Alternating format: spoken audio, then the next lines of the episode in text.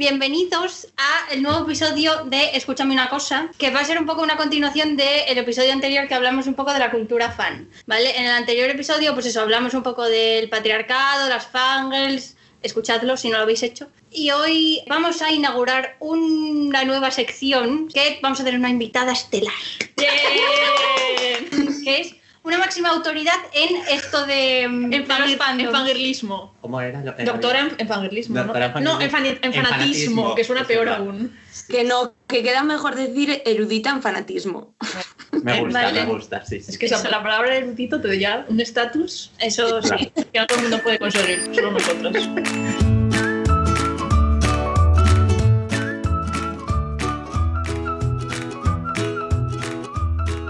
Estamos aquí un poco los de siempre. Andrea, hola. Hola.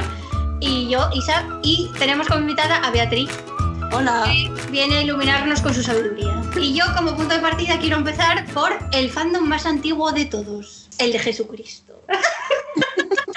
Em, la iglesia, la iglesia un poco como fandom, porque en realidad se adapta a todos los parámetros de lo que es un fandom. Totalmente. Llevado al, al extremo, pues se podría decir sí. Lucrándose al hasta el extremo, también. Es que tiene todo lo malo de los fandoms, lo sí, tiene la iglesia. Todo lo malo de los fandoms, la iglesia. Pero la iglesia no es el fandom más antiguo, ahora que lo estoy pensando.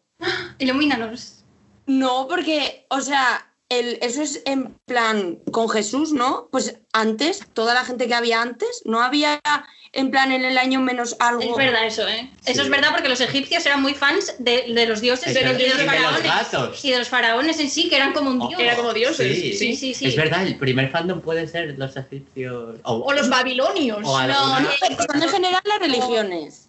Sí, sí. sí, Sí, incluso el fuego cuando estábamos en las cavernas, Real. También. ¿sabes? Pero ya no es una persona. o- Pero la iglesia da mucho salseo, porque la iglesia está corrupta. Entonces es un fandom corrupto. Yo quiero mencionar mi meme preferido del mundo eclesiástico. Es ese meme que decía, eh, ¿quién fue el primero en darle nombre a sus fans? Fue Lady Gaga con los Little Monsters. Y le responde alguien, creo que era en Twitter, no, fue el cristianismo con Jesucristo y los cristianos. Eso puede ser Es cierto, verdad, porque yo ¿eh? creo que los egipcios parece. y todo eso antes no tenían como Claro, un sí. nombre para designar a Yo sus creo que fans. no, no tenían un nombre como, mm, no sé, Believers o Ay, ojalá fuese, O cambiase a o- Cristianers. Cristianers. Los tutankamoners. No, claro, pero en esas épocas en los egipcios y tal, la gente también sería fan de algo. Sí, Sí. claro, de los Sí, pero es, claro, pero era una figura que en realidad no hacía nada. Es porque era un ser superior, pero no tenía ninguna habilidad. también tendría, tendría un nombre. A ver, igual además tenían como cierto fanatismo hacia algo que no fuera una religión. A ver, pero también nos, porque no nos metimos en la personas. mitología, pero la mitología griega, romana, la mitología vikinga, Claro. todo eso, tío. Y No, pero además- me refiero no solo a algo mitológico, sino algo real. Igual eh, la gente eh, en esa época, más o menos, porque no soy historiador, pero eh, en esa época la gente dijo, oye, Herodes acaba de decir que vamos a matar a todos los niños. Venga, todos Herodes. niños. No, pero eso también Eran fans de Herodes. Pero eso también Heroders. pero eso también hay que tener en cuenta que si no hacías lo que te mandaban, te mataban a ti. O sea, eso es un poco coacción. Hostia, Bueno. Es un poco el nazismo. ¿os ¿sabes? imagináis que Pero viva eso? el nazismo, el nazismo es el mejor. O sea, no, no, eh, no, no, no, no viva el nazismo, obviamente, pero me refiero como concepto, me parece una fantasía que podamos considerar el nazismo como un fandom. Es que se Al- les fue de las manos. Al margen, claro, es al margen totalmente de, los crímenes, que- claro, sí. los crímenes contra la humanidad, la A ideología. ver, que la figura de, creo que era Goebbels el que hacía la, la propaganda nazi, Sí. que a mí me parece una figura histórica muy interesante Es- de es- estudiar porque el tío era muy listo. Ah, Lo estamos- avanzó- estaba al servicio de una ideología de mierda, o sea, de todo mal, pero era pila listo, o Lo que sea, avanzó el mundo publicitario y de diseño gráfico. yo todo, muy fan de gracias esa a los época de la, de la estética, de los, de los carteles y esas poco cosas. se aprecia todo lo que hicieron los No todos los genis tienen que ser buenas personas. Bueno, eso es así. claro. No todos los niños lo son. de ¿Ves? Yo, yo. Claro. Mejor ejemplo. En carne y hueso aquí la tenemos. Pero oye, ella sobre todo, humilde. Yo humilde, eso siempre. Sí. Vale. Mis fans se llamarán humilde. humilders. Yo quiero Bien. que cataloguemos a las señoras que van a misa todos los domingos, ¿qué son? ¿Son Son fans fans. hardcore o fans... Bueno, Hardcore. Mira, yo creo No. que eh, Berta, la de la- esa vecina, Esa sería fan super hardcore. O sea, esa haría un, un club de fans, un, un Twitter oficial de club de fans y de todo. Como tú, Gonzalo Larson, ¿sabes? Sí. Pero, pero luego habría gente que va solo los domingos o de Pascua Cerdamos y esos son. No, pero cuando son señoras, son siempre hardcore.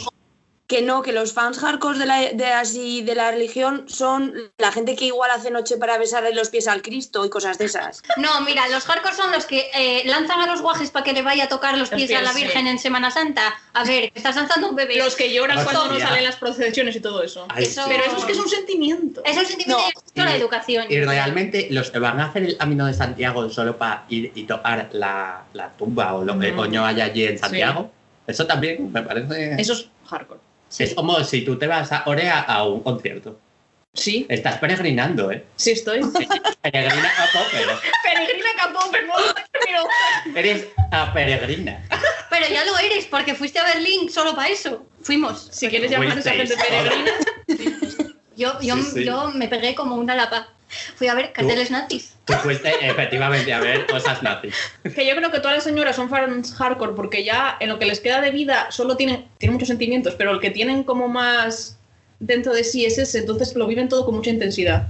Una Señoras cosa es vivirlo con intensidad y otra cosa es ya hacer las locuras que son la gente, pues eso, que hace el Camino de Santiago, que, que eso, que duerme en la calle, es que salen con sillas de estas de playa en la puerta de la iglesia. Eso yo creo que es hardcore.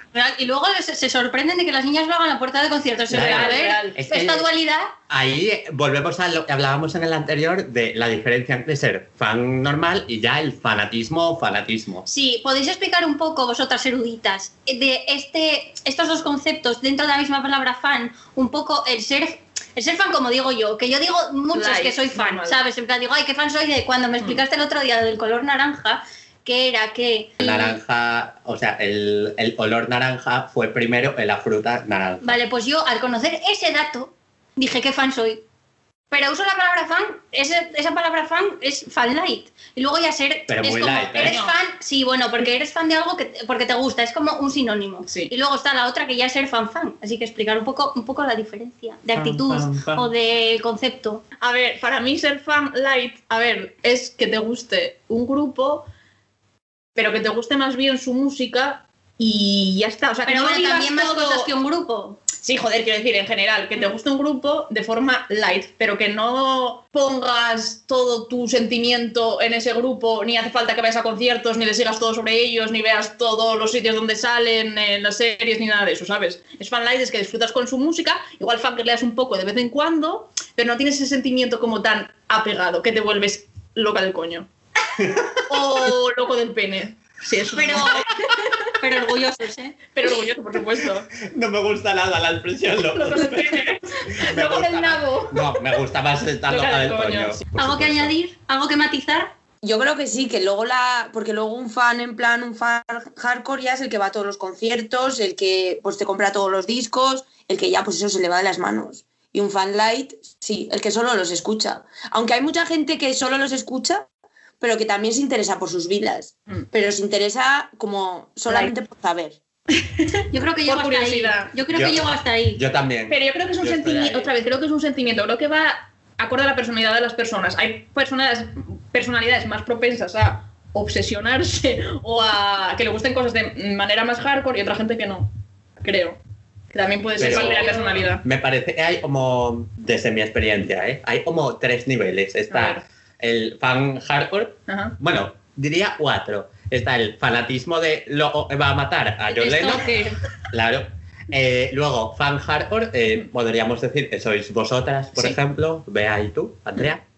Eh, luego estaría como un fan más light, eh, podemos ser Isa y yo en, en cuestión de algunos, algunos fandoms. Sí. Y luego, el, el- el- el decía Isa de soy fan de esto, no es que seas fan, es te gusta, gusta. y ya Eso. está. Sí. Vale. Pues Hay yo, como un espectro fan. Es otro fan. yo creo, yo creo que el que mató a John Lennon en realidad era, era fan igual, igual que Andrea y yo. Lo que pasa que ese señor No. un poco. Duras declaraciones. Pero yo creo que ese señor no estaba bien de la cabeza y en lo que a nosotras igual nos enfada o es algo que, pues sin venir a cuento porque hagan cualquier cosa, te enfada, pues tú eres una persona, pues obviamente no lo vas a ir a matar, pero hay gente que no está bien de la cabeza y que lo considera una razón como para ir a matarlo. Pero eso ya es, Pero que es te que hace eso, clic pero y es se que te eso va. ya es muy individualizado, porque, a ver, quiero decir, tú como la otra persona no sabes en quién vas a tener qué efecto, entonces si te toca que tu, fa- uno de tus fans tiene carencias psíquicas Claro. o psicológicas y se le va, es lo que hay. O sea, Y hay mucha no gente en los que tiene esas carencias. Yo creo que para eso Eso- ser fan tienes que Eso ya es más interesante de analizar. O sea, porque si es verdad que hay, que no lo sé, un porcentaje alto de gente que a lo mejor tiene algo. A ver, de asesinos no lo sé, pero de que Sí, porque yo toda la, de toda mi experiencia fangirl eh, me he dado cuenta que la gente cuando se empieza a echar novio, mucha gente como ya desaparece de los fandoms y se vuelven fanlights solo. Eso es que te estaba supliendo unas carencias. teniendo una carencia emocional, digamos. Claro. Vale, sí. Yo también lo creo. entiendo. Sí, pero bueno, también, obviamente, creo que hay eso, el componente de que te suple unas carencias emocionales, pero también puede ser simplemente, como hablabas tú, Andrea, el otro día, mm, eh, puede ser que tengas menos tiempo. Tú Mm, cuando, sí, cuando claro. trabajabas Sí, sí. o esto también como eh, no podías estar A todo, tan dedicada Sí. a la hora a Popper, por Pero ejemplo. eso. Siempre estaba, iba al baño eh, a esa hora a las 4 para ver lo- las cosas que poppers, ¿eh? Yo Pero siempre eso- tan dedicada. Ella organizada. Yo quiero organizada. unirlo con lo que decías tú de la personalidad, porque sí que es verdad que mucha gente cuando está soltera tira por el lado de que salen de fiesta todo el rato. O sea, eso pasa, pero a lo mejor en la gente con una personalidad menos sociable tiran por los fandoms, pero veis el paralelismo. Mm. O sea, Sí, sí, y una vez que tienes pareja ya dejan de hacer una cosa y la otra. O sea, los que son fans pueden dejar de ser fans y hay otros que dejan de salir de fiesta. Sí, eso pasa mucho. Sí. Pero también, también con los fandoms puede ser porque está mal visto. Porque no es lo mismo, o sea, a mí me ha pasado de decir a algún chico que soy fangirl y ya es como si fuera extraterrestre. O sea, igual no lo quieres aceptar. Ay, pero yo tengo una pregunta. O sea, vosotras os definís como hola, o, o- o, bueno, no, os presentáis como hola, soy Andrea o hola, fangirl. soy Bea No. y soy fangirl. Terapia. No, O pero decís soy, soy fan o me gusta, eh, pues no sé, el K-pop, eh, A ver. falsos. no porque conozco a poca gente, pero, pero igualmente, los, o sea, si no es, no me presento así, pero al poco rato algo va a salir Sí, referente y te vas a dar cuenta. Lo mencionas ahí sin No, poder igual no lo definirte como si fueras no sé. vegana. Pero es diferente el, el- el referirte a ti mismo como fangirl Mm. que como ser fan de algo, tío. Es, Ah, yo sí, veo sí. mucha dis- Bueno, diferencia en, en actitud. No debería de, pero sí es. Pero es que tú no hace falta que digas que eres fangirl. Tú eres, dices que eres fan y cuando te dicen qué grupo te gusta y si Ya. es una boy band, ya está. Ya, está, Ah, ya claro. fangirl, Pero real. eso ya son los prejuicios musicales que sí, hablábamos. volvemos a lo de los prejuicios de las mm, boy bands y todo esto. Y aparte de los prejuicios, ¿nos podéis contar algo de la toxicidad, un poco de los fandoms, de que tienen que ser un sitio donde estemos todos contentos y felices, un poco el escape de la vida real y luego no es así? No es así.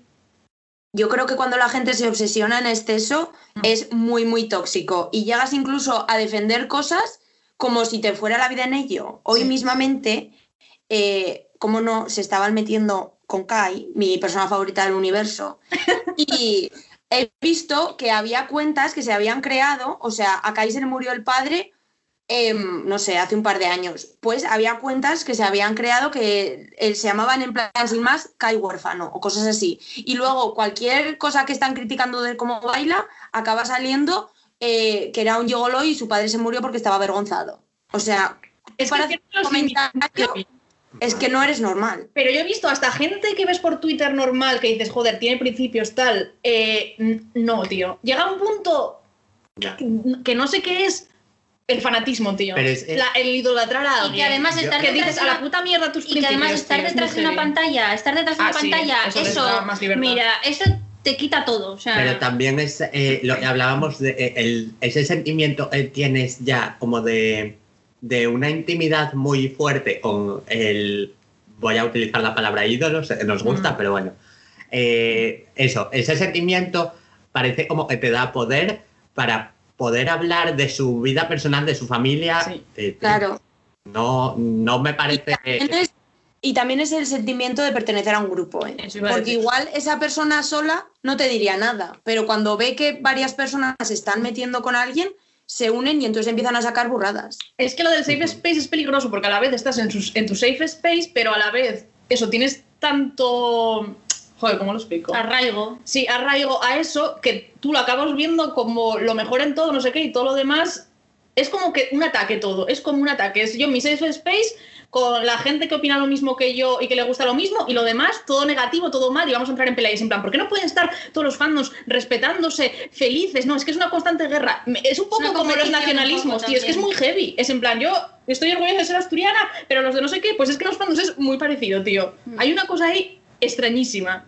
No sé, no sé. Es, es siempre como superar, como mi fandom tiene que estar por encima del tuyo porque mis artistas esto, esto, esto. Y es en plan, ¿por qué? No podéis estar todos en paz disfrutando de lo que os gusta y ya está. Pero yo creo que es eso, por la personalidad que suelen tener, estamos generalizando aquí, pero eso, la personalidad de ser introvertido y todo esto, Y lo yo lo veo decías- como muy relacionado eh, con cuando sufres eh, bullying, por ejemplo, Mm. en el colegio, que a mí me ha pasado, y creo que sería un tema interesante para un futuro episodio, Mm. en general el bullying. Pero en este caso me refiero cuando de repente como eh, sientes, eh, tienes eh, encajar un poco en un grupo Mm. y a pesar de que tú sabes está mal que te hagan bullying porque te lo han hecho a ti mismo, acabas haciéndolo un poco a otros también. Puede ser, sí. Pero no es un Eh, poco como para intentar encajar.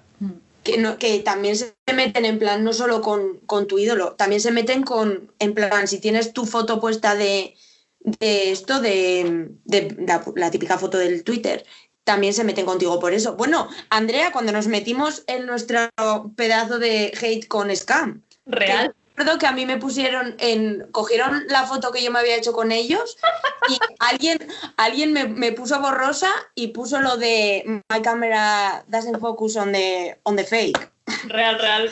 Es, es que eso fue muy heavy. A ver, eso porque os lo tomáis con, a risa porque dices, madre mía, pero eso no se hace. O sea, no, tío, pues, No, es eh. Porque cada uno puede tener tus opiniones, puedes criticar las cosas y tal, pero hasta los extremos que llegan en los fandoms, no, tío. Es que se cruzan todos los límites. Y además, eh, una cosa es, eh, es a la persona famosa, Mm. porque mm, también está mal, obviamente, eh, hacerles eh, bullying y todo esto, pero al fin y al cabo, una persona famosa está expuesta a eso, Sí. pero la gente está detrás en todos los fandoms.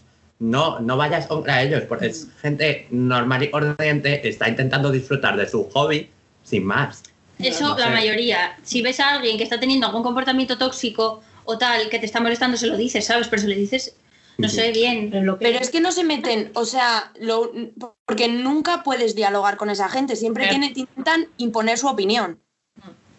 Es que no son gente eso con la que se pueda dialogar. Ya, Es que no. porque lo que decías antes de lo de mm, eh, esa intimidad que se desarrolla es un poco lo de las relaciones parasociales que veíamos antes, que es em, que son eso, las, las relaciones que son solo de un lado. O sea, que tú crees que tienes una intimidad, que, re- que desarrollas una relación con alguien a quien no conoces. Ay, es que eso es lo más Entonces eso es, madre mía, me explota la cabeza. Y por eso acabas pasando cualquier cosa que hagan, tío, porque es una persona que te da la impresión de que conoces por lo que te muestran de ella, por la intimidad que te dan, entre comillas, Que pero que es fantasía, realidad. es que es mentira. Claro, Ya. Es mentira, tío. claro. Pero por eso defienden, por eso tienen que defender absolutamente todo lo que hacen y todo es maravilloso y siempre esos son los mejores. Claro, porque también es como un poco un pilar, ¿no? De tu, de tu vida, digamos, Sí. que no te puedes Yo permitir creo que, se rompa. Sí, yo creo que es como un poco autoconvencerse ellos mismos Sí. también. De que eso, de que es el pilar, de que es lo que te hace feliz, no puede ser una mala persona, no puede haber hecho algo mal. Es que bueno, hay tantas cosas ahí. Y es que cuando tú en realidad criticas y no dejas que la otra persona razone y nunca escuchas a los razonamientos, es porque sabes que no llevas razón. Porque si no dejarías a la otra persona y le podrías explicar, o al menos intentarlo, que no lleva razón. En cambio, si empiezas a usar, pues eso, que, que tu padre se ha muerto, que no sé qué tal, eso es porque no tienes argumentos de verdad. Claro, Sí, totalmente. totalmente. Son argumentos, mm, o sea, son falacias al fin y al cabo. Ujú. Me encanta la palabra falacia. Buena relación. También lo había pensado, pero. Off topic. Em, a ver, ahora vamos a un poco a hacerlo un poco más light la cosa, que estamos aquí poniéndonos muy Sí, intensitos. Y vamos a decir un poco de qué cosas somos o fuimos. em, es que yo voy a resumir mucho. ¿eh? prepárense, Bueno, amigos. Andrea No, takes the escúchame, escúchame, que yo me veis ahora así, pero yo empecé de fan más- mayor, ¿eh? O sea, de, de fan hardcore, como soy ahora, empecé mayor, y eso es ya problema mío, como todas las taras que tengo. Sí. Porque yo de lo primero que fui fan, es que fui fan de las cosas más random, porque dices tú, de los Brothers y cosas así, no. Yo de lo primero que fui fan fue de Jean-Baptiste Maunier, de los chicos del coro. Ya me dirás tú, yo vi la película, me enamoré de ese chico y dije yo, ya está. Yo tenía un foro, hacían- porque hacíamos foros de aquella también, y teníamos, y teníamos todas como en plan 14, 15 años, y queríamos hacer una colecta Al menos tenías la edad para ello. Ahora ya. Ahora ya, ya lo sé. Teníamos una colecta y teníamos como un thread en el foro para alquilar un autobús e irnos todas a Lyon, que era donde vivía Jean-Baptiste Maunier, a ver si lo veíamos. Eso fue real, que teníamos hasta la fecha que se cafeíto, evidentemente. Yo no sabía Pero es en plan, vamos a ver, vamos a ver, o sea, muy heavy. Y eh, estábamos preocupados porque igual nuestros padres no nos dejaban, o sea, real, normal. Imagínate que le digo yo a mi padre, oye, que vamos a alquilar un autobús para ir con, un, eh, con las personas de un foro que no conozco, todas tenemos 15 años, a ver a un artista a Lyon. Una comuna, las chicas del coro. Que luego, cuando vinieron los chicos del coro aquí, porque era, era como un. Era un coro, era un coro real, el de la película, ya no estaba JB, pero fui a verlos las dos o tres veces que vinieron a Gijón, ¿eh? Y ella feliz. Ella, JB, es que para los amigos te llamaba JB, pero era yo. ¿Para los amigos? o sea, yo. Speaking of eh, las relaciones parasociales. ¿no? Paranormales también. No tienen- sí, paranormal eres eso. Bueno, y en esa fui también muy fan de las crónicas de Narnia, no me digas. Me gustaba, me gustaba primero William Mosley, que era el rubito, porque yo siempre fui de rubios de ojos azules, ella de raza aria, sin ser ella nazi ni nada de eso. Pero luego, no sé por qué, me gustó más el Scandal Keynes, que era el Edmund. Y le escribí una carta, eso lo sabíais, ¿no? No, Sí, yo no yo no. Le escribí una carta y me mandó un autógrafo en foto, y lo tengo ahí, lo encontré el otro día. Ese fue mi highlight de todo el mundo Ah, sí, sí. Hombre, Puede ser el mejor momento que te hayan dado de intimidad. Sí, de intimidad. De intimidad. sí. Y fui al cine a ver Narnia cuatro veces. Pagando ella, ¿eh? Ella. La primera. La primera, ella fue. También. Yo no digo nada porque eso también lo hice, repetir peli lo hice alguna vez, no cuatro veces. Yo nunca. Bueno, pero Luego, de esto no fui muy, muy fan, pero. mm, una vez. Lo hice una vez. pero me dejé, me dejé llevar un poco, como todo el mundo, y fue Crepúsculo. Yo era también Tine Edward al principio en los libros, pero cuando en las películas de Pattinson a mí no me gustaba mucho. Porque yo era más del Team Jacob. ¿A que sí? Pues no es lo que me pasó. Que cuando escuchar que aquí está locura. Es que, es que yo me, se me va la pinza, tío. cuando me- hubo un lío que iban a cambiar de la primera a la segunda película a, a Taylor Lautner, el que hacía de, de Jacob, se llamaba, ¿no? Sí. Porque como la segunda película era más mayor, no sé qué, y la edad, por la edad no coincidía, y le mandé un email a Subnit o algo así, o Subnit, que era la, como la productora, Sí. para que no lo cambiase, porque era como en un foro también de Y Crepúsculo. luego te dieron Queremos más email a la, a la productora. la mejor ¿eh? escena del cine en la segunda película, que es cuando Bella se cae y se hace un rasguño y Pau se quita la camiseta porque no tiene un pañuelo. Bueno, pero que sepáis que por el email que mandé yo a la productora de Crepúsculo siguieron poniendo a Taylor Lautner en todas las películas. De nada. ¿eh? Seguro. Fui yo, yo y todos los miles de fans que no queríamos que se Ojo, fuese. cuidado. ¿Estabas tú ahí o Javier Duesta? Que te vamos a mencionar. Que llevaba el look de fans Que oficial. Javier nos, nos denuncia, ¿eh? Mejor. Estamos haciendo una- Mira, bring it on. Vamos. Tengo ya experiencia, joder. Em, Bueno, después de eso fui a una banda belga porque los vi en la Eurovisión Junior. ¿Ves? Es que unas cosas súper random que se llamaba Sync. Bueno, este, fui al FNAC, me pedí, porque obviamente no había qué cojones va a haber Claro, aquí un disco belga, pues me lo trajeron desde el FNAC, desde Bélgica, y pagué por aquel entonces como veintipico euros por el puto disco, que no era normal. Era un disco, o sea, quiero decir, el disco era normal, pero no era normal pagar ese dinero por un puto disco de un grupo belga que no conocía a nadie, pero como lo trajeron desde Bélgica, bueno. Claro. Y fui a Bélgica por ellos, no a verlos, pero solo porque sabía que eran de allí y me daba curiosidad. Ella. madre mía. Después de eso, ese día llegó mi momento cumbre fangirl, que fue cuando conocí a One Direction, que fue precisamente por unas fotos de Harry en un barco sin camiseta.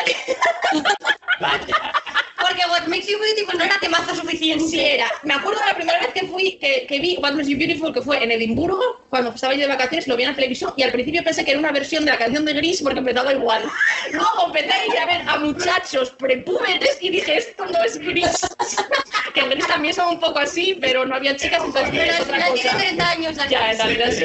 Pero fingen que no, que eso también es Ya. un problema. Pero bueno, y entonces ahí fue One Direction. Entonces en One Direction ya se me fue toda la pinza. O sea, todo lo que había hecho antes, Ahí también había hecho cosas. Ahí empecé ya el problema de los fandoms, el peor fandom del mundo, que son los de las boybands. El peor y el mejor a la vez.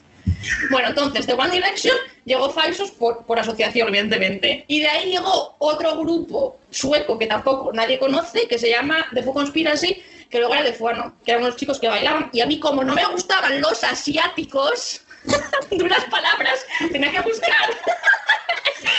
Durante la ¿Cómo cambia la vida en un par de años? Tenía que buscar gente eh, pues europea o americana que bailase, porque me gustaban los asiáticos, aunque bailaban mucho mejor y sus grupos de boybands eran mejores. Entonces me busqué a estos suecos, que también los fui a ver a, a Estocolmo, a concierto, y luego los stalkeé, stalkear, sí, los stalkeé en Barcelona, y bueno, cosas muy turbias. Esa fue mi época en la que me gustaban Ahí todos los fue- escandinavos. Ahí fue cuando empezaste con los escandinavos. ¿eh? Ahí fue exactamente cuando empecé por eh, de Fuano, eh, de Fuano, joder, cuando empecé por de Fuano, pero también fue Zara Larsson, que también era sueca y era amiga de los Fuano, entonces ahí fue todo el cúmulo asiático. Después vino Scam, que eso es una serie noruega, que yo no suelo ser fan de las series, pero esos como eran escandinavos, pues eh, lo Pero tenía a ver, esa serie está muy bien. A- aparte de que te Y- vuelvas loca con ella o lo que sea, está, esa Sí, serie está bien. Y también otro escandinavo que me gustaba mucho y con lo que me obsesioné fue Bill Skarsgård también, que es la familia Skarsgård, que son los que repoblan toda Suecia. porque eh, Pennywise. Que es Pennywise, Sí. exacto. Ojo, cuidado. Y bueno, luego de eso me gustaron otras boybands un poco me hasta que llegué al K-pop, que aquí no voy a decir nada porque en todos los capítulos mm, hablo de ello. ¿Y ya no saliste? Y ya no salí, sí, no salí, pero ahora estoy peor porque ahora me aficioné al C-pop. O sea, ¿quién me iba a decir hace? El C-pop Es el, el el pop. chino, el pop chino. Ah, vale. ¿Quién me iba a decir que había cosas peores que el K-pop? Pues a ver los idols. Todo lo que venga de Asia más, no os hagáis fans de nada de eso. Todo lo que venga de Asia, mal. Mal para hacer, vuestra economía y obs- obsesiones. podemos hacer de un out of context ahí y dejarla de racista. No, escuchad, si no os queréis obsesionar con las cosas, no, vai- no busquéis nada en Asia. Porque ahí todo está predispuesto para que te obsesiones con, con su música, con ellos, con las series, con los dramas, El marketing todo eso, todo, el marketing, exacto. Sí, sí. No, pero el marketing de asiático es muchísimo peor. ¿eh? Porque ¿El muchísima, el marketing de lo asiático, porque muchísima gente que no había sido fan de nada así hardcore nunca, en el K-pop sí que han caído. Es que te están todo el día bombardeando con cosas, todo el día, todo el día, todo el día, a todas horas. Es que si quieres, No voy a Todo el entrar, día. no voy a entrar en el K-pop por si acaso. que Yo soy muy fan light de todo. Eh, No voy a entrar en nada de eso por si acaso. Vea, cuéntanos un poco tu, tu periplo familiero. Yo empecé a ser fan con McFly, que Dios guarde, porque empecé con, con 14 años y desgraciadamente todavía no he salido. O sea, Voy a ya- decir una cosa. Mi último concierto antes de la pandemia fue de McFly. Estoy llorando. Puedes seguir. Yo también estoy llorando porque además ayer dijeron que iban a cambiar la gira de mayo. Bueno, obviamente no, no va a haber un concierto ahora, ¿no? Pero Mm. a saber cuándo hay otra vez conciertos. Pero eso- y ahí, pues, a ver, tampoco se me fue tanto de las manos porque iba a muchos conciertos, pero solo cuando venían a España. Entonces era fan normal. Y mm, hasta que empecé a ir a Inglaterra. Y en el primer concierto que fui a Londres, eh, conocí a Dive La Dive, que era un grupo Nisu, que yo creo que solo era fan yo, pero me obsesionó. No, yo también, yo también, yo también era fan. A mí también me gustaban, jolín. Pues que era un grupo maravilloso. Y me obsesioné al nivel. Yo creo que el poco tiempo que duré fue peor que con McFly. Y, el- pero nivel hacer, pues un club de fans y todo. Y ya de ahí, luego iba, era medio fan de los miembros y tal, volví a McFly, porque volvieron a ser algo. Pero luego ya vino Faisos y entonces ya es cuando sé que me pillaron muy mayorcita. Pero ahí empecé a ir pues a esperar a los hoteles, ya en plan mal. Yo también, la primera vez que stalqué en mi vida fue por culpa de Falsos y por culpa de Beatriz, te lo digo. Por influencia. Por influencia, por influencia. Yo no había stalkeado nunca hasta Falsos y ya tenía eso, entrados los, los 20 y algo. Digo, Sí, Ya, ya estabas en edad de eh, ser juzgada como una adulta. así es. Así es. Apunta el dato, ¿eh? Eh, Y luego después, y luego después de Faisos ya, que ya pues me había ido las manos, ya entré al K-pop por culpa de Andrea. Y Nos la devolvemos. Se la de- fui fan, vaya pareja, madre mía. fui fan, fui fan de BTS durante unos meses y ahora me he pasado a EXO y esto sí que de verdad, de esta no hay salida. Esto ya va peor. Pero yo creo que BTS es como la iniciación de, de todo el mundo. De mucha gente, de las que empezamos hace poco tiempo, entre comillas, sí. Porque hay Es un poco más internacional. Sí, es lo más internacional. Entonces, sí. Pero no es que sean más internacional, es que ojo, están en la radio, están en un montón de sitios. Entonces te llama la atención. Pero también tengo que decir que mucha gente empieza con BTS y luego se marcha a otros grupos rápidamente. Es que hay demasiada variedad. Es que, es que. Pero ¿para qué elegir si los puedes A ver a todos? Demasiada variedad, demasiada variedad, a mí me parecen todos un poco iguales. No, ¿ves? No. Es que eso. No digo los asiáticos ya, ya. que también, pero bueno, esto ya es un Mm, poco... a ver, A ver, la fórmula es la, a ver, la fórmula es la misma. A mí es en la música. La fórmula es la misma, es un grupo de chavales guapetes que bailan y cantan la misma. La música es muy parecida. A mí es que la música me parece toda, o casi toda, he escuchado alguna canción Sí, sí. distinta, pero la mayoría me parece es prácticamente la misma base. Es como Es verdad, escuchar sí. He de- eh, a Elba. Es Sí, todo, sí, sí, sí, todo sí. así, todas Creo que mi madre piensa que solo hay un Malú, de. Malú, escuchas a Malú y todo es igual. Puede ser. Pero en realidad Pero dentro hay del que mantener la marca. dentro del K-pop están todos los subgrupos. O sea, por ejemplo, la música de EXO no se parece nada a la de Stray Kids. Sí. Cuando escuchas mm, vario, más variedad de grupos en tal. Cuando te metes un poco dentro, pero, sí. de, de, de fuera, Sí, no, de fuera no. No sabemos nada. No, Pero no. ¿por qué no esto? No, no, no entras. Cuando ya has empezado a investigar y tal, te das cuenta que hay de todo. Mm. Y que yo pensaba que eran solo boy bands de Y pop. yo distingo los grupos, ¿eh? Por escucha.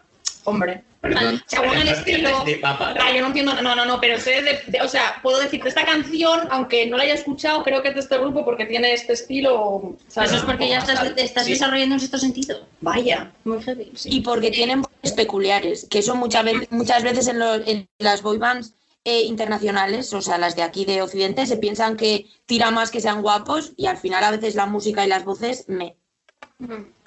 Véase Auri. Pero eso no, no había por dónde cogerlo, eran feos. No, no cantaban bien. No tocaban bien. Bueno, no tocaban, punto. Eh, luego encima intentaban hacerlos pasar por heteros y yo creo que no había uno solo hetero. Beatriz tiene mucha información sobre eso. No, pero a ver, yo con, con Aurin pensaba exactamente lo mismo, pero como en las prácticas de Warner me tocó estar con ellos y me obligaban a escucharlos. Y oye, que la música no era tan mala, ¿eh? si la escuchabas había canciones que estaban bastante bien. Y luego, pues es que lo de guapos, como siempre, todo a gustos. Pero había alguno que sí que, que eran guapos. Gracias por decir eso. A mí me gustaba la queremos que luego se No, sí, sí. A ver, obviamente estaba generalizando y tendrá Sí, sí, pero que yo tenía, yo tenía la, la, o sea, a ver, es que hay otros grupos como la versión femenina de Aurin, que es Soy California, que sí que no hay por dónde cogerla. Pero en Aurin precisamente yo creo que algo de talento sí que tenían. No eran de los peores. Soy California, ¿qué fue de ellas? Murieron, ¿no? Una se fue. Pusieron a otra que era negra. Y no Ah, más. Claro, por la Por diversidad, exacto. Pero que creo que siguen haciendo música, ¿eh? Soy California. Ah, no sabe ya. No nos denuncies. Es que no somos el target, ¿eh? también os lo digo. Eh, Borja, ¿tienes algo que contarnos de De, de fan, a ver, yo como he dicho, soy fan light de toda la vida. Pero sí, eh, en la infancia eh, tuve como un momento así, mm, más fan, en el que tenía mi habitación llena de pósters de hilaridad y era eh, 24-7 hilaridad, contenido de hilaridad en todas partes. Y estamos hablando para la generación Z de una época en la que tampoco tenías internet durante las 24 horas del día. Tenías ahí un ratillo que conectabas el... Cuando nadie te llamaba al teléfono. Claro. También conocido como el Mesozoico. O sea, sí, yo tenía que conectar el modem y a ella me venía mi, mi fangirleo. Entonces estaba como muy controlado a unas horas al día. Yo creo que por eso no me fue a más el ser eh, fangirl o, bueno, fanboy de, de música. Luego ya con la adolescencia, pues eh, me pasé a rock porque yo, yo no era de High School Musical. Me gusta, o bueno, me gustaba, pero tampoco me daba más. Pero yo de Camp Rock era súper fan. Y luego también de Hannah Montana, porque yo, por lo general, siempre de artistas femeninas. ¿sabes? O nos, y- o nos veis ellas. Y eh, en la actualidad, y bueno, desde la adolescencia también te digo, eh, siempre fan de Eurovisión, como ya dije en el episodio de los Guilty Pleasures. Ujú. Y ahora mismo, sobre todo, decía, eh, yo hacía, la conocí cuando la serie esta de eh, Six Feet Under, eh, do- dos metros bajo tierra o algo así, Esa serie es maravillosa. porque eh, la, la tía esta no la conocía ni Cristo y eh, utilizaron una canción suya del primer disco en el, en el último episodio de la serie y de repente pues eh, esa canción estaba en todas las listas de los más escuchados del mundo.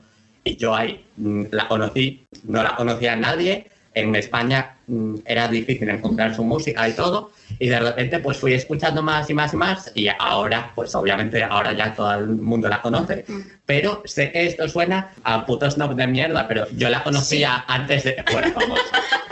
Ojo, Como ya todos los grupos. Pero Pero, esta es vez- que yo, yo tengo ojo para eso. Claro, y yo, pero, ¿sabes? De verdad, la conocía antes. Y sobre todo ahora mismo también soy fan, como ya comentamos y salió en otro episodio, de el- todo el mundo de Marvel. Pero de esto ya hablo luego en las recomendaciones. Mm, A ver, yo voy a contar un poco mi periplo porque yo tengo muchos, muchas fases diferentes. Yo de Pero en pequeña, realidad todos tienen, casi todos un denominador común, ¿eh? Sí, sí, la locura de ella. Sí.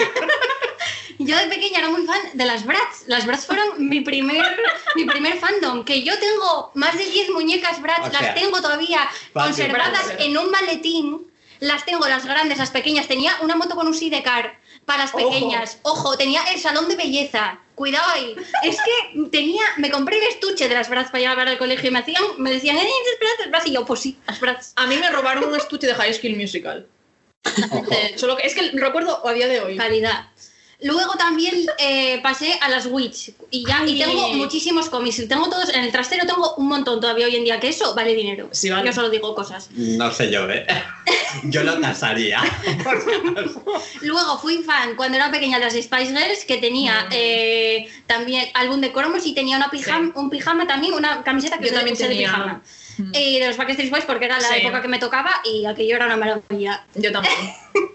Luego, eh, ya pasé a, yo creo, eh, la época Tokyo Hotel, que fue mi época más oscura, De la que nunca ha salido. de la que nunca he salido. Eh, tenía 14 años, los fui a ver en concierto dos veces. Son el único grupo al que repetí concierto, no porque yo quiera, pero, o sea, por Pero, casualidad de la vida. Pero ¿Repetiste concierto dentro de la misma gira o...? no, diferentes giras. Ah, bueno. Tenía toda la habitación llena de pósters de Tokyo Hotel. Es que no os podéis imaginar, no había ni un solo hueco libre de, de póster. O sea, no había. Ella eh, luego se iba de vacaciones sin internet y yo pagué mi ordenador en la cafetería para mirar páginas para ver qué pasaba en el mundo de Tokyo Hotel. Que durante 15 días no podía estar sin saber cosas. Volvemos lo que al me pasa a mí ahora con el. Volvemos al mesozoico. Mm, que hay.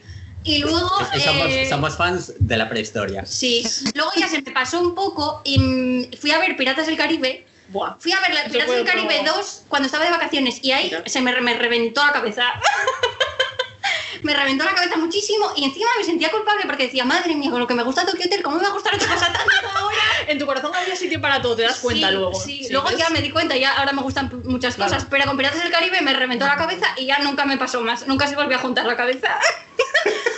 y aquí seguimos. Y luego nada, de pelis, muchas rollos Rec y esas cosas, bueno, Tim Burton también su día. Luego soy fan de señores como Steve Buscemi y Bill Murray, pero porque me gusta, eh, no sé, tienen una personalidad, tienen algo que me, que me gusta, tío, me hace y encima me, me suelen gustar las pelis que hacen. Me leí el libro de Bill Murray de Blackie Books y me gustó mucho.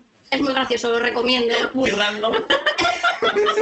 Como todo, es que el, el cerebro de Ilsa Sí, es, muy eso random. sí. Sí, sí, luego tengo otra parte que ya es de la música normal, que me gusta, pues no sé, Lord, Harry Styles, tal, esta gente, Billie Eilish, y luego grupos más así, más de antes de rollo Nirvana, Red Hot Chili Peppers, bueno, ese rollo, que eso es más normal y más aburrido. Y luego también ser fan de personajes, que es lo que a mí me gusta. Por ejemplo, de Jack Sparrow, que ya dije que nunca había salido ya de ahí, em, de Loki también, de en Marvel me gustan varios, la verdad, los más así los que dan más por saco. y, y Los de- villanos son mejores. Yo sí, también. sí, los que son un poco civilinos. Pero siempre son villanos. mejor personaje, mejor Porque están mejor escritos, ¿qué es eso? Sí. Sí. Y del Nota, que es un ser supremo, y esa filosofía yo la necesito en mi vida, necesito ver a Galebowski una vez al año o dos, porque si no, no estoy bien de la cabeza. Y ya Pues, está. En 2020 tuviste que verlo bastante. Un par de veces ya, sí. Normal, un par de normal. veces. Y ahora vamos a hablar de nuestra experiencia siendo fans de Harry Potter, pero no, no somos, nosotros no somos fans de esos pegajosos, ¿eh? No somos fans de esos puristas. No. Somos fans eh, porque nos gusta y crecimos con ellos. A ver, yo creo que somos muy fans, ¿sabes? Pero no, tampoco somos... Pero vosotros sois más que yo porque yo en el trivial fallo siempre, pero también es que tengo muy mala memoria. Eh, vamos a contar un poco de cuando fuimos a los estudios de, de Londres, Sí. que fue... Lo voy a describir como el mejor día de mi Me vida. que yo ya hablé mucho. Eh, para mí fue, en serio, eh, creo que el mejor día de mi vida.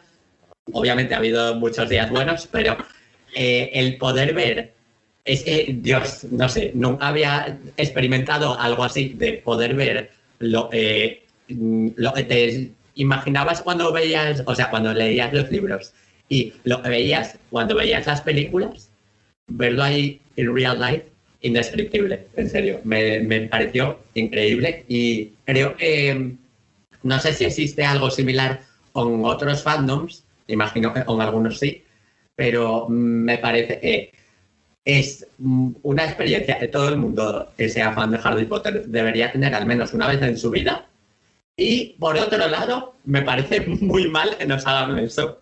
O sea, eso y junto con todo lo que tienen montado alrededor del Wizarding World of Harry Potter, porque eh, quiero decir aquí, por si alguien no lo sabía, eh, la maldita J.K. Rowling, ahora está un poquito cancelada por ser TERF, esa señora es la única persona del mundo que dejó de ser billonaria y que tiene más dinero que la reina de Inglaterra, dicen, dejó de ser billonaria momentáneamente por, eh, bueno, por, eh, dedicó dinero a sus causas benéficas y todo, pero es que seguimos haciendo por siete libros de nada, seguimos haciendo billonaria cada día a esa señora porque lo tienen monetizado todo, Todo, todo. a, a un extremo que me parece capitalista hasta decir basta. Mm. El- Pero es que todos los, es que los fandoms se sustentan en el capitalismo. pero tío, ese calme ya, eh, ya Ya. tiene dinero de sobra. Danos algo de contenido gratis. Zorda. Yo creo, a ver, que la experiencia esa fue muy guay. A mí me, me interesó muchísimo ver un poco el, todo el trabajo que lleva hacer eso. Pero bueno, sí que es verdad lo que dices, claro, es todo, todo hay que pagar por todo. O sea, Eh, joder, que- cada vez esa- Si quieres ser feliz, a pagar, ¿ves? Es que es Sí, es Tío. ya me sorprende que el contenido que suben a la página web de Pottermore, Mm. eh, eso sea gratis, ya me parece increíble. Pero es que todo, véase el hecho de que esté haciendo cinco películas o más de animales fantásticos cuando el libro en el que está basada esa saga de películas tiene menos de 40 páginas. Ya vale de, de sacarnos el dinero. Bruja. Yo no, soy, yo no soy tan fan de Harry Potter, pero sí que están los estudios y es que es una fantasía. A mí me gustó muchísimo. Y sin ser fan de Harry Potter, quiero ir al parque de atracciones, el que hay en Estados Unidos. Yo también, la verdad. Orlando. Yo, eh, yo creo que si voy al de Orlando, mm, tengo, pro- o sea, hay probabilidades de que me dé un infarto. Os lo juro. Es que yo, si veo de repente en, en las montañas esas que tienen construidas Hogwarts, Ya, real, qué guay. os juro que me, me da un infarto. Si es que a mí me estaba dando una taquicardia cuando llegamos a la sala esa, al final del tour ya, Yo te vi muy contento, la verdad. en la, en, en la, veía la maqueta entera de Hogwarts. Ah, qué chulo. Mira, eh, yo creo que nunca me había latido así el corazón. Está, muy guay cuando se ven todos los dibujos de las, de las Y estancias y todo. encima los cabrones te ponen la musiquita Sí, claro. ahí apelando. Apelando en los Ahí es cuando sentimientos lloro yo, siempre, siempre, con la sí. música. Y apelando a los sentimientos que haces comprar y llorar. Claro. llorar. Joder, es que esto es una estrategia de De marketing. Pero, pero en realidad, pocos, pocas cosas de las que eres fan están tan, tan monetizadas como eso, ¿eh? Porque en- cuando fui a Seúl tenían un museo de una discográfica entera y me di cuenta que quitando eso y lo de Harry Potter, que vas a los estudios, ¿en qué sitio te puedes gastar tantísimo dinero simplemente por ser fan de una cosa? Mm. Sí, sí, que me parece es, imagino eso, que hay más sitios en los que hay como algo temático. Por ejemplo, ahora hicieron un, creo que en Japón hicieron un eh, parque de atracciones de Super Mario. Madre mía. En Japón hay parques de atracciones de todo, que también hay uno de España.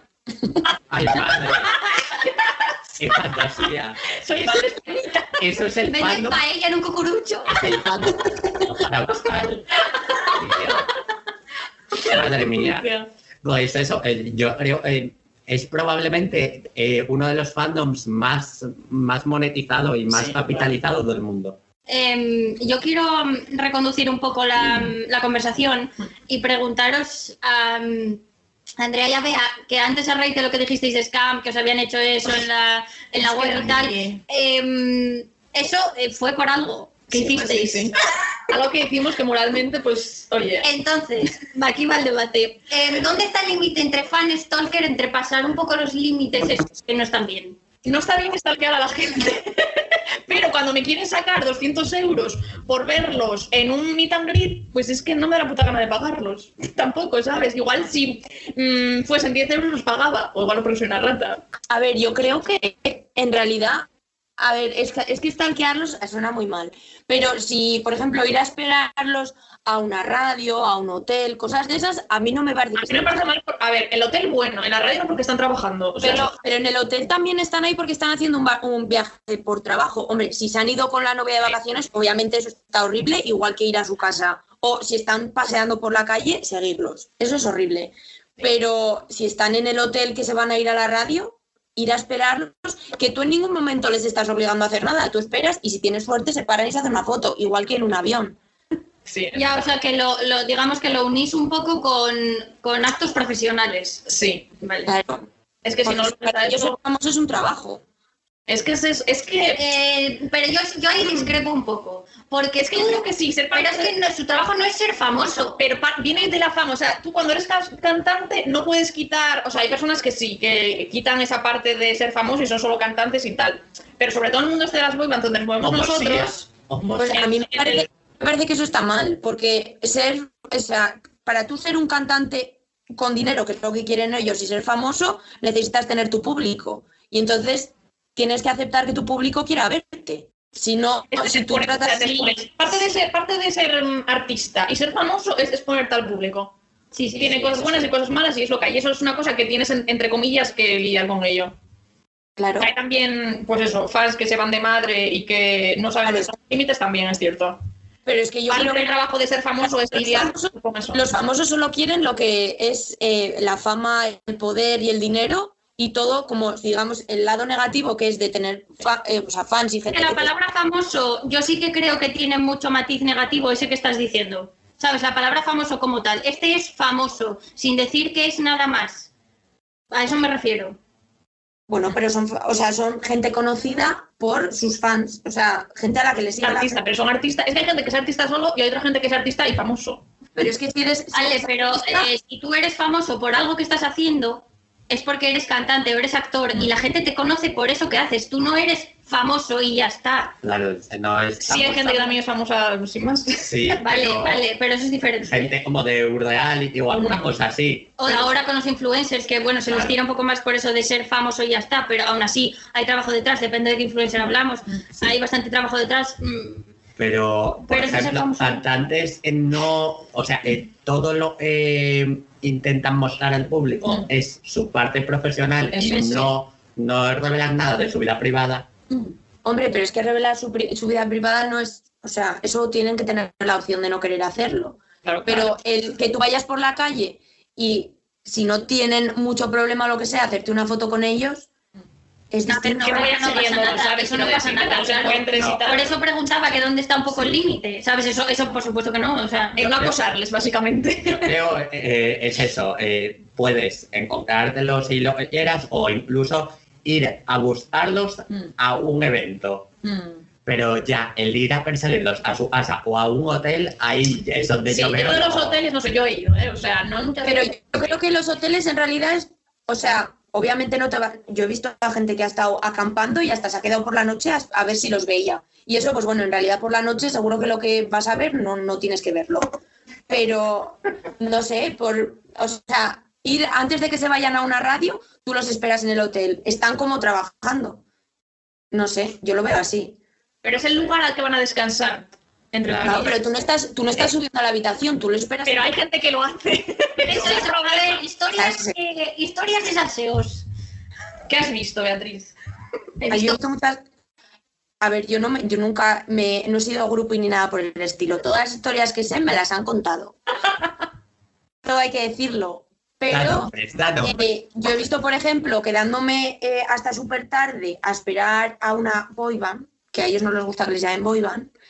eh, sí que he visto, por ejemplo, he visto a una, a una chica, por ejemplo, que yo supongo que le seguirían en Twitter o algo, porque en ningún momento la persona bajó a decirle que subiera al hotel o no sé qué. El caso es que bajó y los de seguridad del grupo sabían que, que a lo que iba y hasta hicieron unos, unas, como unas sonrisitas cómplices y así, que la verdad a mí me llega a pasar y me hubiera muerto de vergüenza. Entonces, por eso estar en el hotel también mejor por el día, por la noche no. Por la noche hay caza, caza. Es que suena muy feo, pero es que fuerte. pasa. Es que pasa. Y muchísimo además. Yo creo que ahora menos. Por todo el movimiento que hay más, ¿sabes? Hombre, es Feminista que y lo del Me Too y todas yo esas creo que así. ahora Yo creo no, que ahora no creo que se arriesguen a, a el- Sí. les puedan sacar mismamente una foto Mm. o simplemente un rumor. Que va, que va. Yo creo que no, que les da igual, porque el cantante lo ve como pues algo divertido y, por ejemplo, al grupo este que no les gusta que les llamen boy bands, eh, yo he visto como las fans, o sea, se les echaban por encima, que yo creo que era yo la única que llevaba igual un pantalón largo. O sea, también luego te puedes arrepentir de lo que has hecho y tal, pero has ido a buscarlo. Y esa Ya. gente, pues, era más pequeña que yo, entonces, está que- lo de ir a buscarlo, pero es verdad. O sea, porque claro, lo sabes, se en este nota. caso sí es, Es que es, es que es. en parte buscando eso, pero bueno, también está en su derecho. Que perfecto. Sí, ¿eh? sí, si quieres, o sea, están en su derecho. No, Pero es que, claro, tú estás en tu derecho, pero luego, si lo haces y Sí. pasan de ti, no tienes derecho a quejarte y a decir que se han aprovechado de ti. No. Tú sabías a lo que ibas. Claro, Es que pero el sí, no hay, no hay ahí un contrato emocional en plan. Claro, pero Claro, el problema es de cada el problema es pregunta que es si normalmente cuando hacen eso, cuando se acuestan con una groupie o lo que sea, si le hacen un, un contrato, un non-disclosure agreement o algo de esto de confidencialidad. Bueno, yo creo que ni de coña porque luego lo van contando todo. yo creo que la edad es la pregunta. Ah, bueno. Luego ya, a partir de eso ya, lo que Ya. sea. Joder, que yo sí. Pero muchas mienten ¿eh? con la edad. Sí, hombre, sí, sí, Ya. evidentemente. Joder, pues que menos que pedirle el pasaporte o el DNI, ¿te imaginas a ver? Es que fiscal, cuando estés el DNI. ahí hay un conflicto de intereses, o sea, entre las dos partes. Es como. Ya, pero si eres una persona famosa, eh, tienes como que tener esa responsabilidad de decir, eh, esta persona es mayor de edad. Sí, claro. porque, ¿Sabes? No es. Me parece igual de mal, obviamente, seas una persona desconocida y te acuestes con alguien y no te importe saber si es mayor de edad. Pero siendo una persona famosa, joder, es- estás ahí en el foco. Sí, pero claro, en el otro lado, la gente que es menor quiere lo que quiere, quiere esa, ide- eh, Ya, ya. esa idealización, Pero la quiere que sea digo, real. Por eso digo, la persona, la persona que es mayor en ese caso Mm, tiene que sí, ser sí. la persona. Pero, pero una cosa, este grupo empezó y se veía que tenían grupos y de todo, siendo ellos menores. Entonces, Ah, claro. Uy. eso ya, ¿qué haces? La jungla. Es que Bueno, me da lo mismo. Yo creo que tiene que ser la persona eh, en la situación de poder. Sí, totalmente. Porque Pero eso es una relación es de que es una poder relación de poder. Ese es el problema que tengo yo con las groupies. Que es que es una relación de poder, tío. O sea, aunque tú estés de acuerdo, entre comillas, no estáis en los mismos niveles. Y que el poder de la situación la tiene quien la tiene y lo sabemos. sí, sí, o sea, es lo que hay. Pero Una no, persona dice esto y tú vas a decir sí y ya está. Es que sí. Pero no, porque, o sea, a ver, yo, por lo que he visto y me han contado, mm, en ningún momento es, bueno, sí, a, a nuestra querida amiga en común que está manita a la cabeza, esa sí que fue el cantante, el que fue, bueno, cantante, el que fue y le dijo, tú quieres venir. Pero en general son eh, como en una fiesta o en alguna cosa que las ven y tal como van, pues que si tonteas y tal, y al final se las suben como en una discoteca. Entonces ahí tampoco es que haya un- una, no sé, no hay poder de ninguna parte. Sí, sí lo hay, yo lo veo. O sea, Sí, yo veo el poder, yo veo el poder. Y lo feo que Es porque ¿quién tiene el poder de parar esa situación en cero coma? Pero en una discoteca pasaría mismo sin ser famosos. Pero es Si a que saben que esas personas lo van a dar todo por ti y, te- y es que lo saben, Claro, ellos en o sea, plan, "Eh, no, van a Y que el cero coma puedes llamar al de seguridad y, te- y esta chavala Sí. se puede ir. O sea, en el momento en el que te vean una mala cara, eso puede pasar. Sí. Eso es que tienes tú el control de la situación. O sea, Pero a ver, que también, o sea, igual las, grup- las groupies de yo que sé, de Led Zeppelin y así son así, pero las de los grupos que sé yo, en ningún momento ha sido, ¿sabes? Se han, ha sido como si fuera en una discoteca o lo que sea, que es todo bastante impersonal, pero no sé, no es en plan, es que no sé, no, el de seguridad obviamente no estaba delante, entonces, que sabes, lo que tienes que ir concienciada es de que eso no va a ir a más, y ahí está el es problema. problema. Más de las boybands, claro, pero ahí ya te metes dentro de la mente de la gente y ya eso es muy difícil. Es muy difícil. Es un tema. Pero, pero eso no tiene la culpa el, el artista, porque ellos en ningún momento a ella le han dado la opción de... Pero ellos lo saben. A ver, no tiene la culpa, pero yo creo que tienes creo que que saber sí. un poco lo que te Sí. rodea. Vamos Yo a ver. creo que es tienen, fácil, es que es tienen como la obligación, en mi opinión, tienen la obligación de informar a la otra persona de Decir, oye, "Oye, ya mira, está, hasta aquí. mm, Pero es que yo creo que ya está. Claro, Diciéndolo así, que- una relación contigo. Es que creo que diciéndolo así es como que dais como que la otra persona es tonta o algo. Y no es, tío. También tiene No. que ser en plan... Tú también te puedes chuscar en una discoteca y luego arrepentirte y, uh, que madre mía, ¿qué he hecho?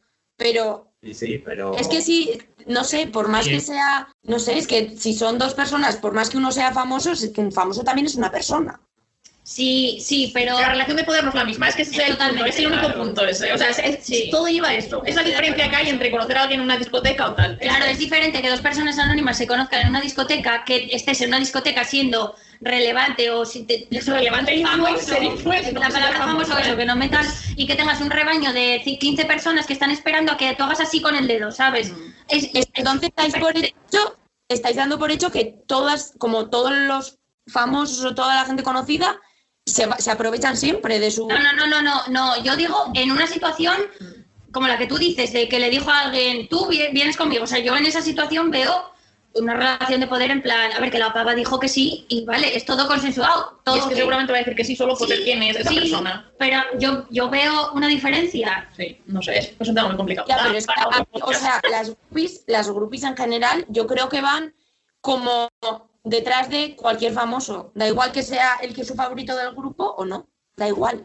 Es un Yo- famoso. y eso, y eso no es Sí, para sí. cuestionarse las cosas. cuestionarse cosas. O sea, es justo, igual que te gustan los rubios, te gustan los famosos. Me gustan los famosos. no, no es lo mismo.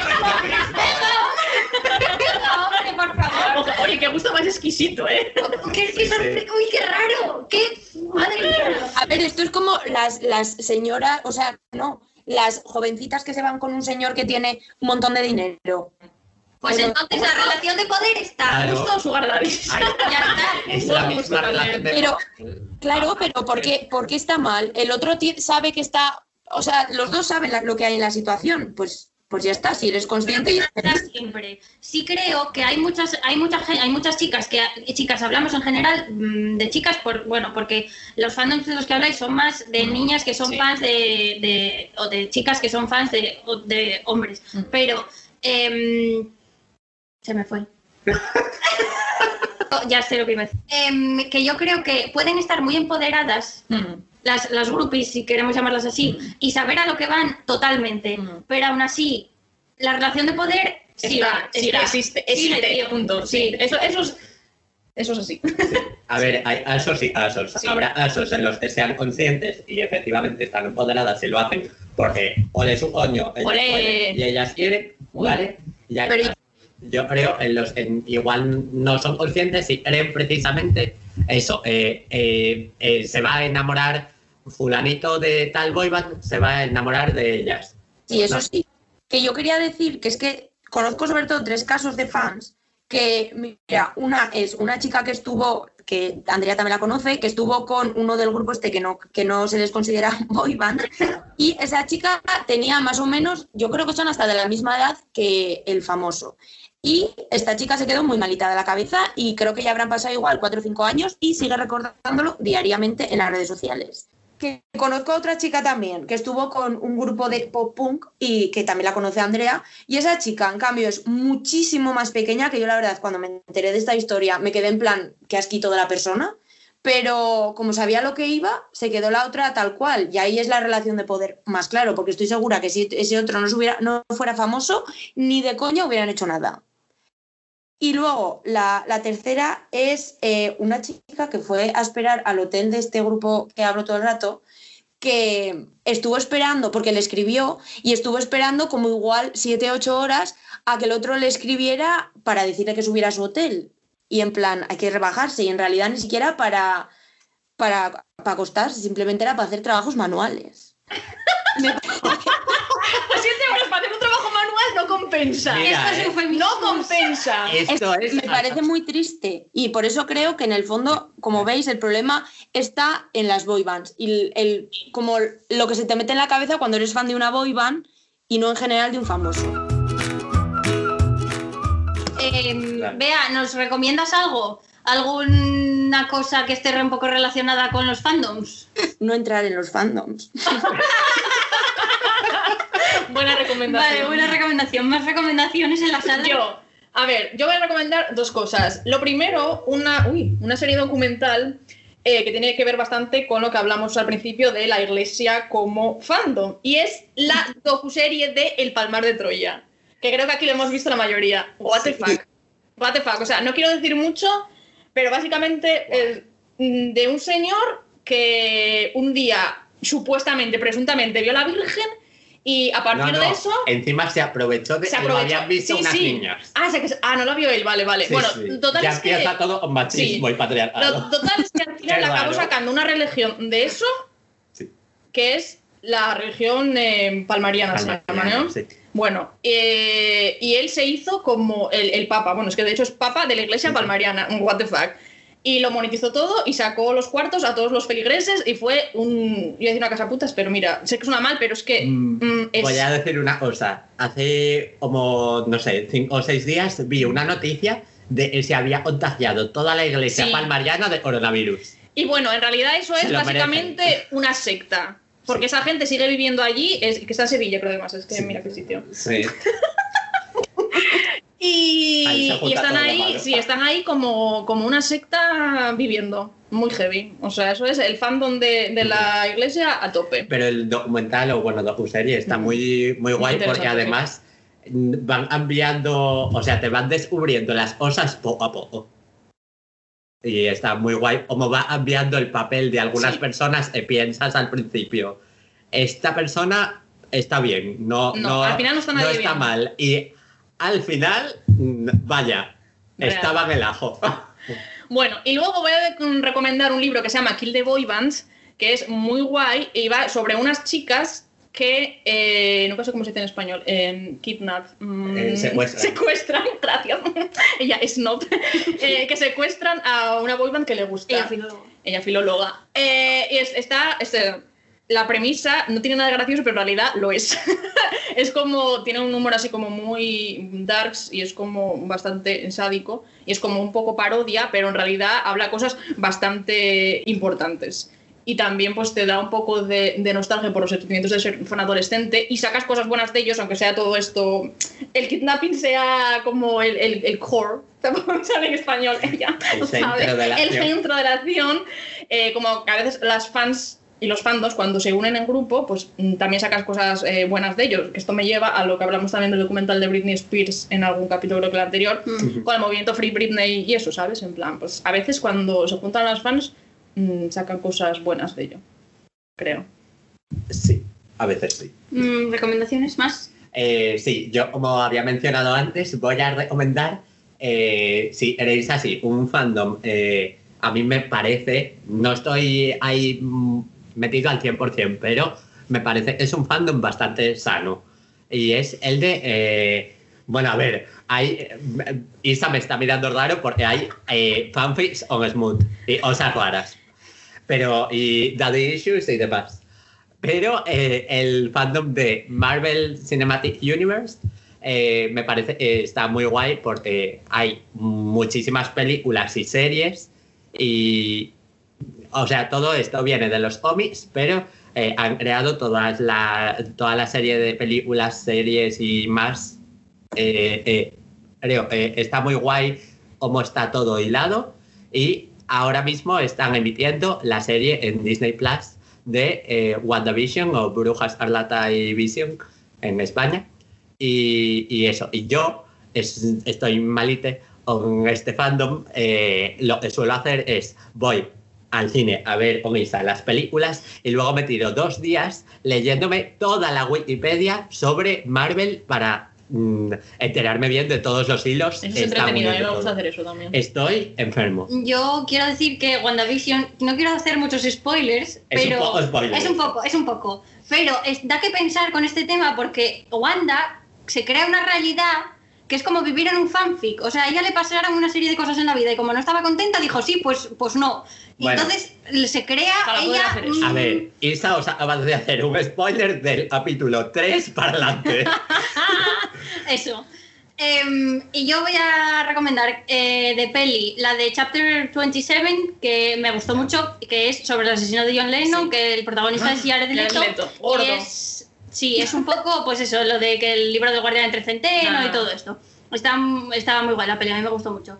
Y voy a mm, recomendar un documental que vi la semana pasada que me gustó mucho. Yo, a ver, yo fan, ¿eh? Yo eh, fan de Billie Eilish, pero el documental está en Apple TV, me parece, sí. Y está muy guay porque ves que es una chavala joven y tal que graba el disco en la habitación del hermano y producen ellos y todo, flipas. Y mm, Inspirados en los pagos de Waverly Place, ¿eh?